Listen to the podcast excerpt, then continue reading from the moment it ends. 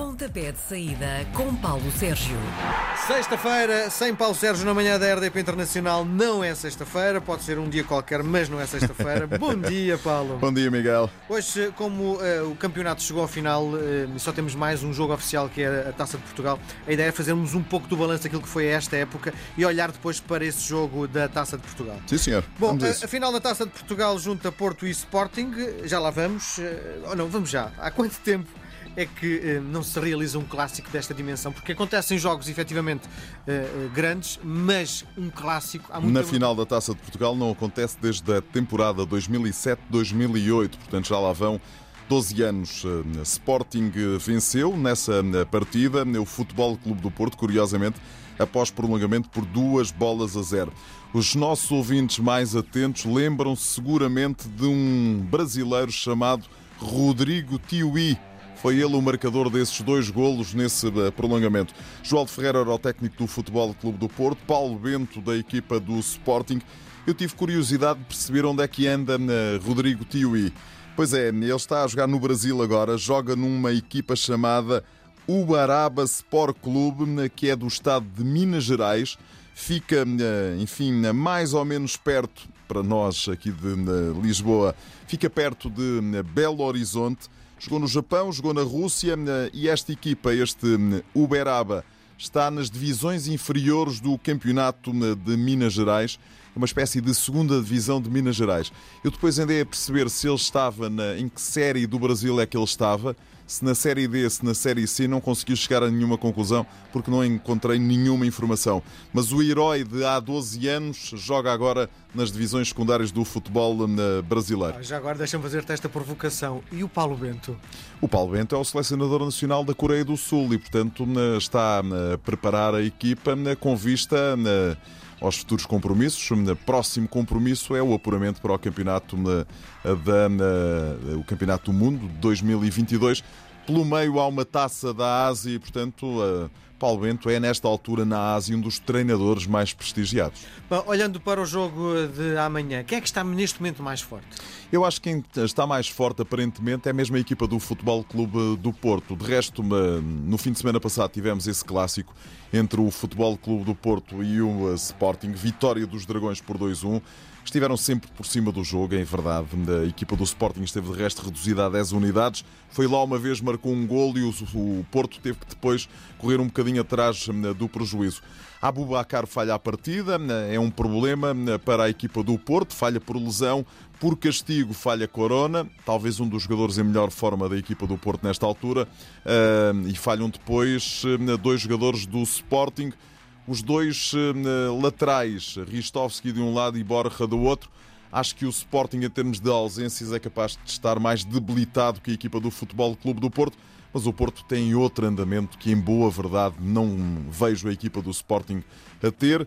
E, portanto, há a haver um favorito, em minha opinião, é a equipa do Futebol Clube do Porto. Olhando para o final do jogo do fim de semana passado, que acabou de uma forma Sim. elétrica, Tu achas que este jogo vai ter essa carga? Vai ser eletrizante? Vai ter, as finais da Taça de Portugal têm sempre uma carga, uma tensão. E eu prefiro-lhe chamar um bocadinho mais atenção do que carga. A carga, olhe como algo negativo. A tensão até pode ser bastante positiva se os jogadores tirarem daí algum partido.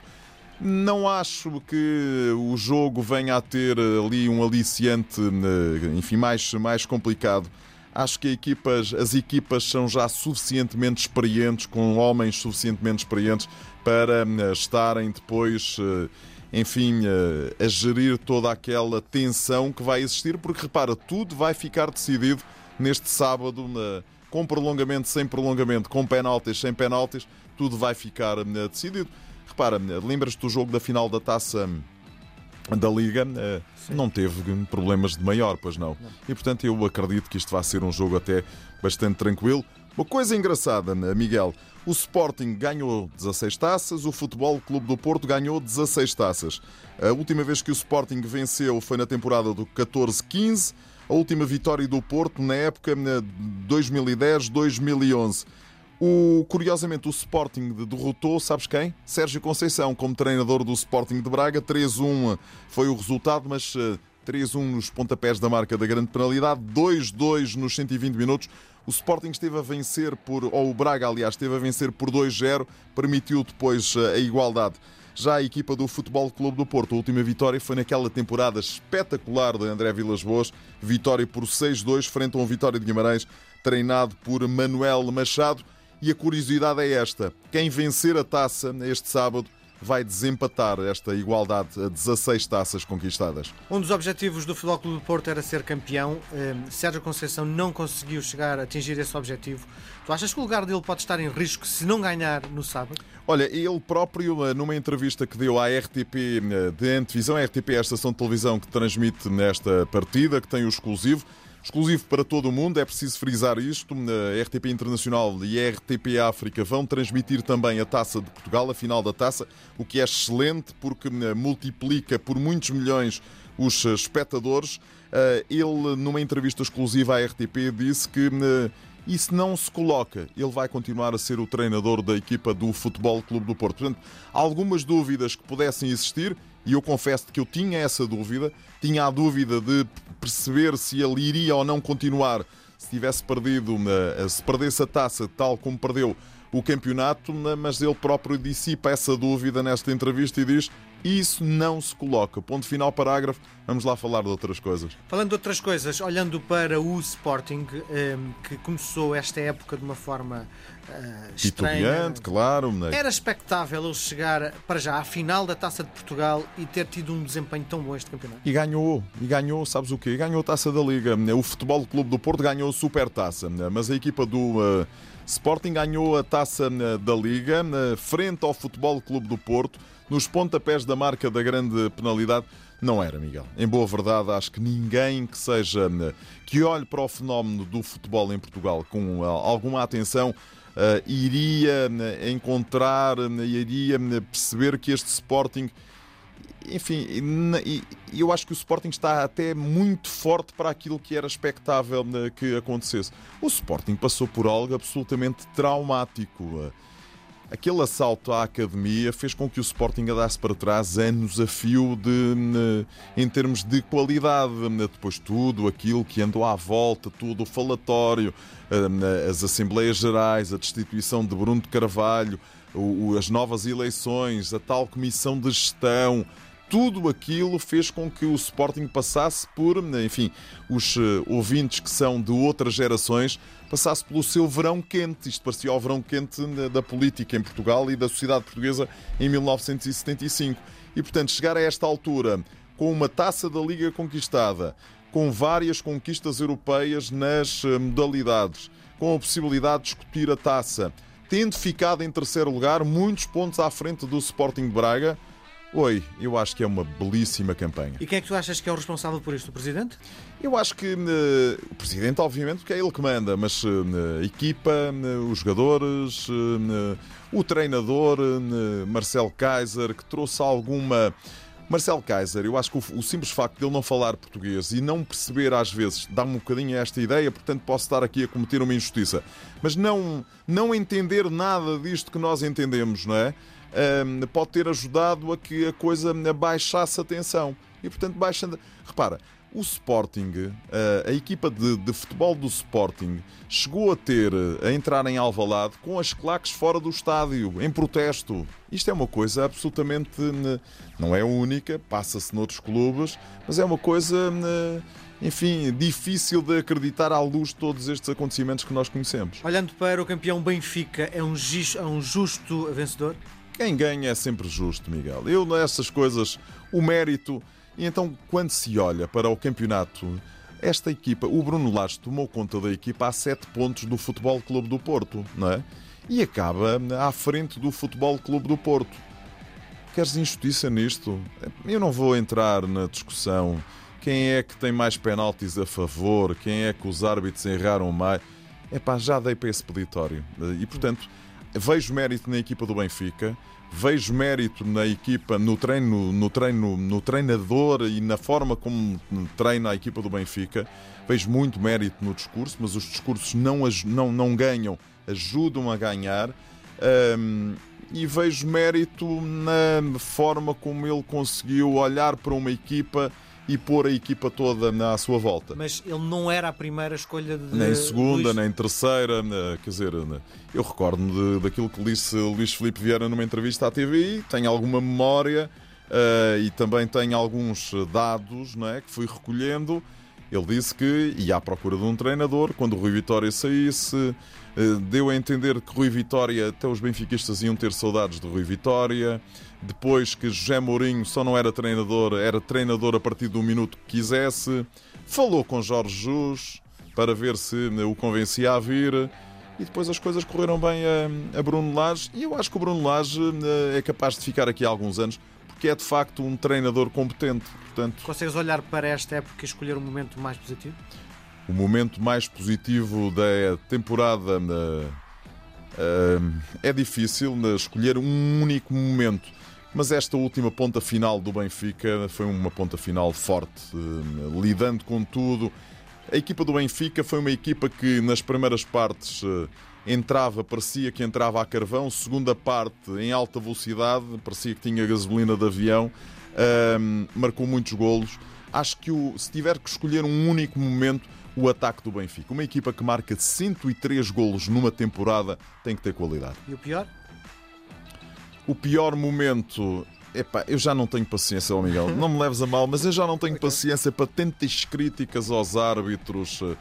Pá, se nós tivéssemos um futebol da primeira linha, onde tudo corresse bem e que os árbitros fossem o elo mais, mais fraco disto, agora não temos, quer dizer, temos montes de problemas. Eh, que o, o futebol português tem montes de problemas. Tem problemas ao nível. De, de, de, dos estádios, de relevados. Há equipas que não têm sítio para treinar, há equipas que não têm dinheiro, que devem dinheiro a montes de gente. Uh, e o problema é todo dos árbitros, porque não assinalar. Quer dizer, nós temos o vídeo-árbitro, eh, mas depois uh, o vídeo-árbitro está. Uh, utiliza as câmaras da televisão que estão instaladas em sítios que não esclarecem rigorosamente ninguém. Isto é um problema dos árbitros. Vamos, vamos ter um bocadinho de, de, de bom senso e vamos todos remar para o mesmo lado, sabendo de que, que em Portugal as pessoas não gostam de esporte, não gostam de futebol, gostam dos seus clubes.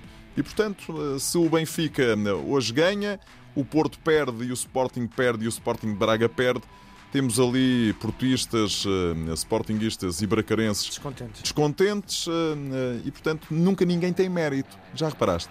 Há tantos anos que não há um clube que ganha com mérito em Portugal.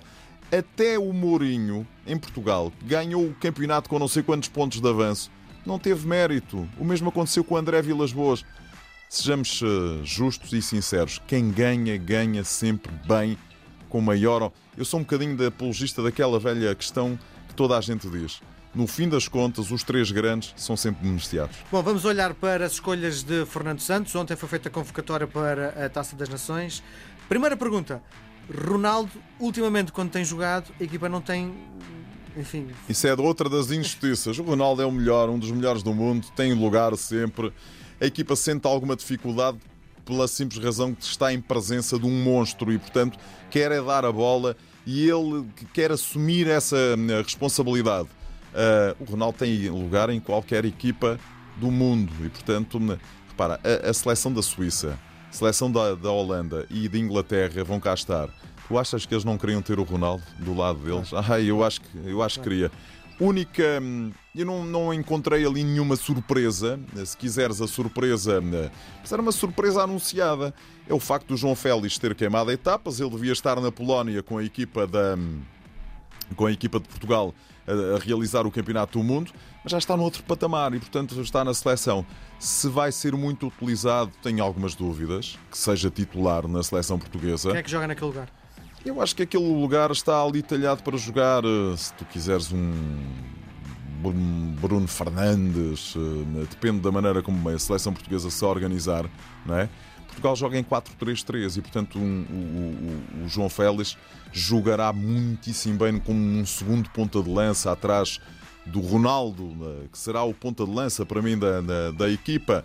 E, portanto, uma, não, não, não estou a ver a ser titular. Mas se calhar vou-me enganar e, portanto, o Fernando Santos é que saberá seguramente como é que vai pôr esta equipa. Deixa só fazer mais uma pergunta antes de fecharmos. Esta equipa a jogar e a ganhar, porque o objetivo é ganhar a Liga das Nações. Disseste há pouco que nós jogamos em 4-3-3, grande parte das equipas em Portugal jogam com o 4-4-2. Um, tu achas que, um, utilizando este esquema tático, não é uh, anti-natura para os não, porque, jogadores? Não, eu não acho, não acho que seja, porque uh, a seleção portuguesa joga de acordo com as características dos seus jogadores.